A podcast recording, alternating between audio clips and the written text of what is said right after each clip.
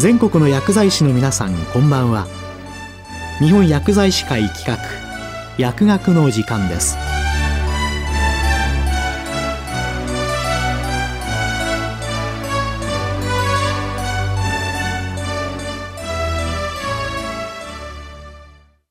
今日はアピアランスケアとは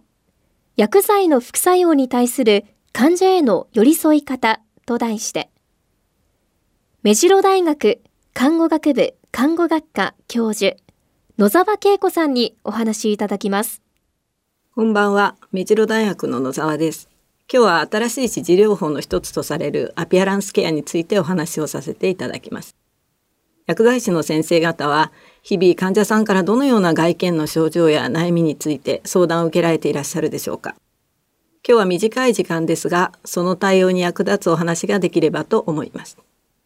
まず本テーマの背景ですが先生方も脱毛や皮膚障害爪障害などがん治療により生じるさまざまな症状は患者さんに大きな苦痛を与えているということはご存知ですよね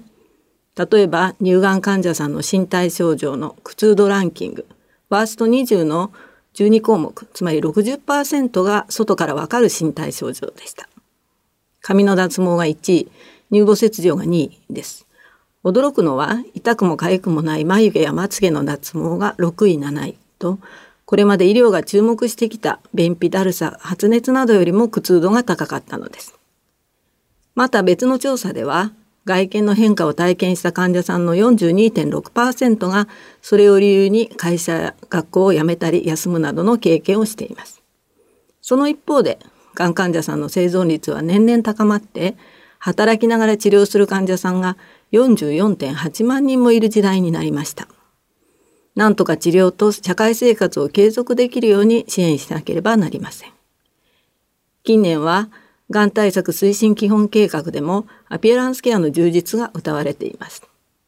私たち医療者は外見変化を引き起こす治療を行う者の責務として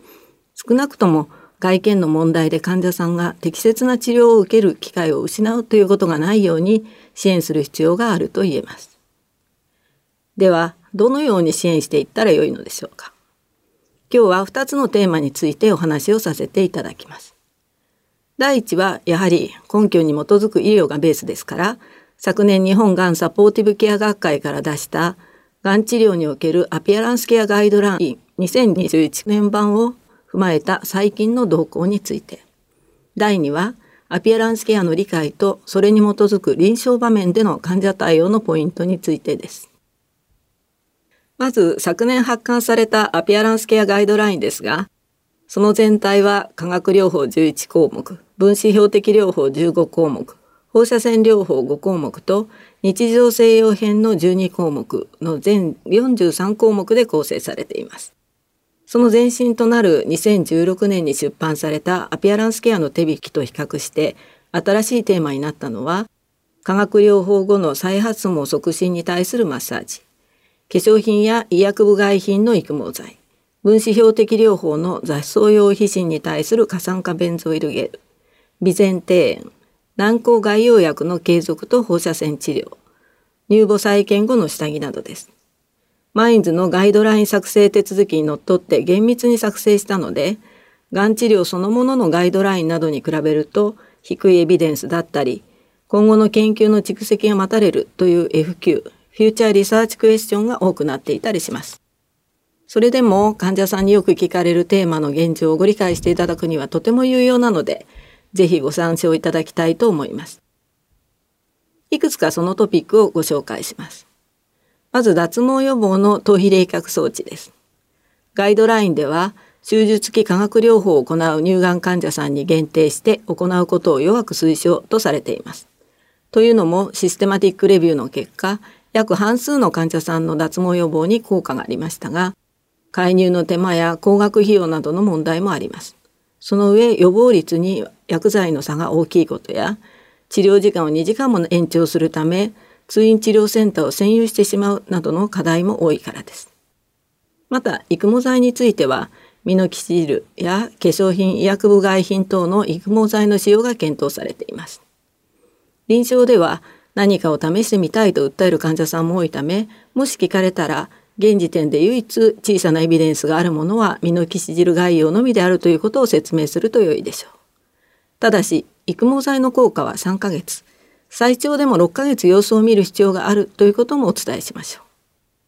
他にも放射線照射部位に付着している軟膏などの外用薬は規定の豆腐量つまり油膜程度の厚さであればわざわざ拭き取らせる十分な根拠がないということも記載されています。また臨床では分子標的治療による雑草用皮疹で用いられるステロイド軟膏その長期化による副作用が問題になっていますね。実はその対策としてアダパレンなどのニキビ治療薬への切り替えや過酸化ベンゾイルゲル概要が研究されています。以前、雑草用皮疹にステロイドを塗る際には、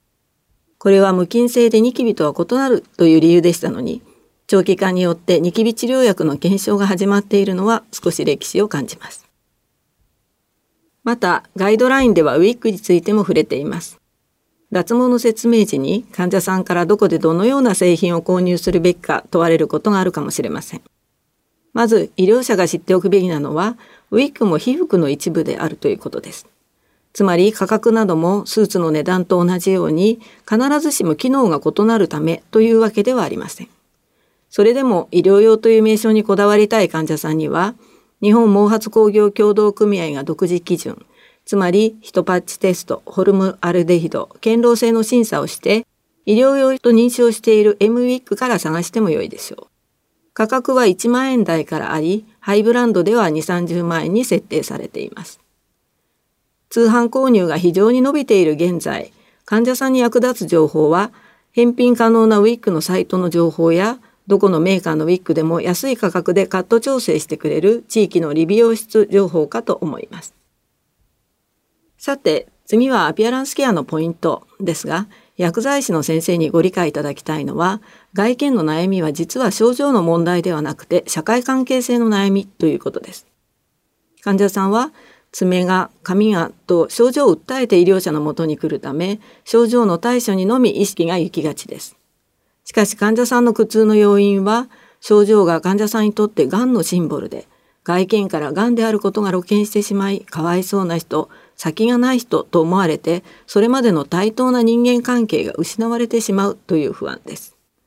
実際無人島に自分しかいなかったら外見が変化してもあまり苦痛を感じないだろうと多くの患者さんが答えています。これは今聞いてくださっている先生方の多くも同じだと思います。外見の悩みは社会の存在を前提とした悩みなのです。そこでアピアランスケアでは外見に現れる身体的問題、つまり症状だけではなく、心理的問題及び社会的問題の3つの観点から患者の苦痛を理解し、QOL の向上を目指した支援が求められます。具体的には身体症状への対処方法だけでなく、患者さんが懸念する社会場面でのコミュニケーション方法や認知変容の働きかけが必要となるのです。では、具体的にどのような関わりをすればよいのでしょう？それはエビデンスをベースとしつつも困っている患者さんと一緒に工夫をしていただくということです。もちろん、いつもの説明で多くの患者さんは問題ありません。ただ患者さんが薬剤師にわざわざ聞いてきたという時は何か切実な困りごとがあると考えて対応することが重要です。長い間臨床では治療中肌に刺激になりそうなものは何でも制限していました。以前治験で座草表指針が出た患者さんがやってきて本当にお化粧してはいけませんかポイントメイクだとブツブツが隠れないでしょと言われました。理由を伺うとこの薬私死ぬまで使うんですよ。可愛いおばあちゃんって言われるのは生きがいでしたのに、これでは孫にも会えないし、何のために治療しているかわかりません。ということでした。仕方がないので、自己責任ということで、皮膚計測をしてから化粧して、オフ後も測定したのですが、何にも問題は生じませんでした。また別の女性は、保湿剤は入浴後10分以内に塗らないといけませんかと質問に来られました。理由を伺ってみると、背中は一人で濡れないので主人に早く帰ってきてもらっていたのですが、もう付き合いきれないって。家の中がまずい雰囲気になってしまいました。とのことです。保湿剤のエビデンスは健常者を対象としたものですが、入浴直後に塗布した方が効果は高いという短時間後の評価研究と、有意差がないという2週間後の評価研究があります。そうであれば、どのような応急処置があり得るのか、軟膏を一人で背中に塗布できる器具や保湿の入浴剤の利用など、患者さんの ADL や思考、人的、経済的リソースなどを考慮して一緒に工夫することが重要です。アピアランスケアが問題となる外見は、最も患者さんらしさや生きがいにつながる部分であったり、QOL 維持のために尊重されなければならないものです。そして仮に対処に失敗しても発熱や下痢など他の副作用のように命に関わることはほとんどなく皮膚科に行けば解決します。一般に医療者はゼロリスク回答しがちですが患者さんが選択できるメリットとデメリットの情報や工夫を提示することが重要です。また患者さんにとって外見の悩みは社会関係性の悩みなので症状説明の時も患者さんが自分の生活をどうしたらよいのか想像ができるような伝え方をお願いします。例えば脱毛はいつから始まります？のみではなく乳がんの AC 療法でしたら多くの場合23週間目平均では18日目頃に突然脱毛が始まり1週間で9割の頭髪がなくなります。その間先発と寝ている時が大変なんですけど嵐の1週間が過ぎれば必ず落ち着きます。その準備を具体的にしておきましょうです。連脱毛しないとされる薬剤でも同時期に通常より多く脱毛することがあり不安になる患者さんも少なくないためあらかじめ伝えておくと安心します。最後になりますが患者さんから外見の悩みを相談された時是非症状だけではなく社会とこれまで通りにつながりたいという患者さんの気持ちを理解して関わっていただきたいと思います。患者さんが欲しいのは症状のカモフラージュ方法ではなくて意地悪なママ友撃退方法だったり会社でのスマートな説明方法であったりするかもしれません。薬剤師さんが真剣にでも楽しく一緒に妄想してくれたらきっとハートフルで素敵な薬局になると信じています。今日はアピアランスケアとは？薬剤の副作用に対する患者への寄り添い方と題して目白大学看護学部看護学科教授野沢恵子さんにお話いただきました。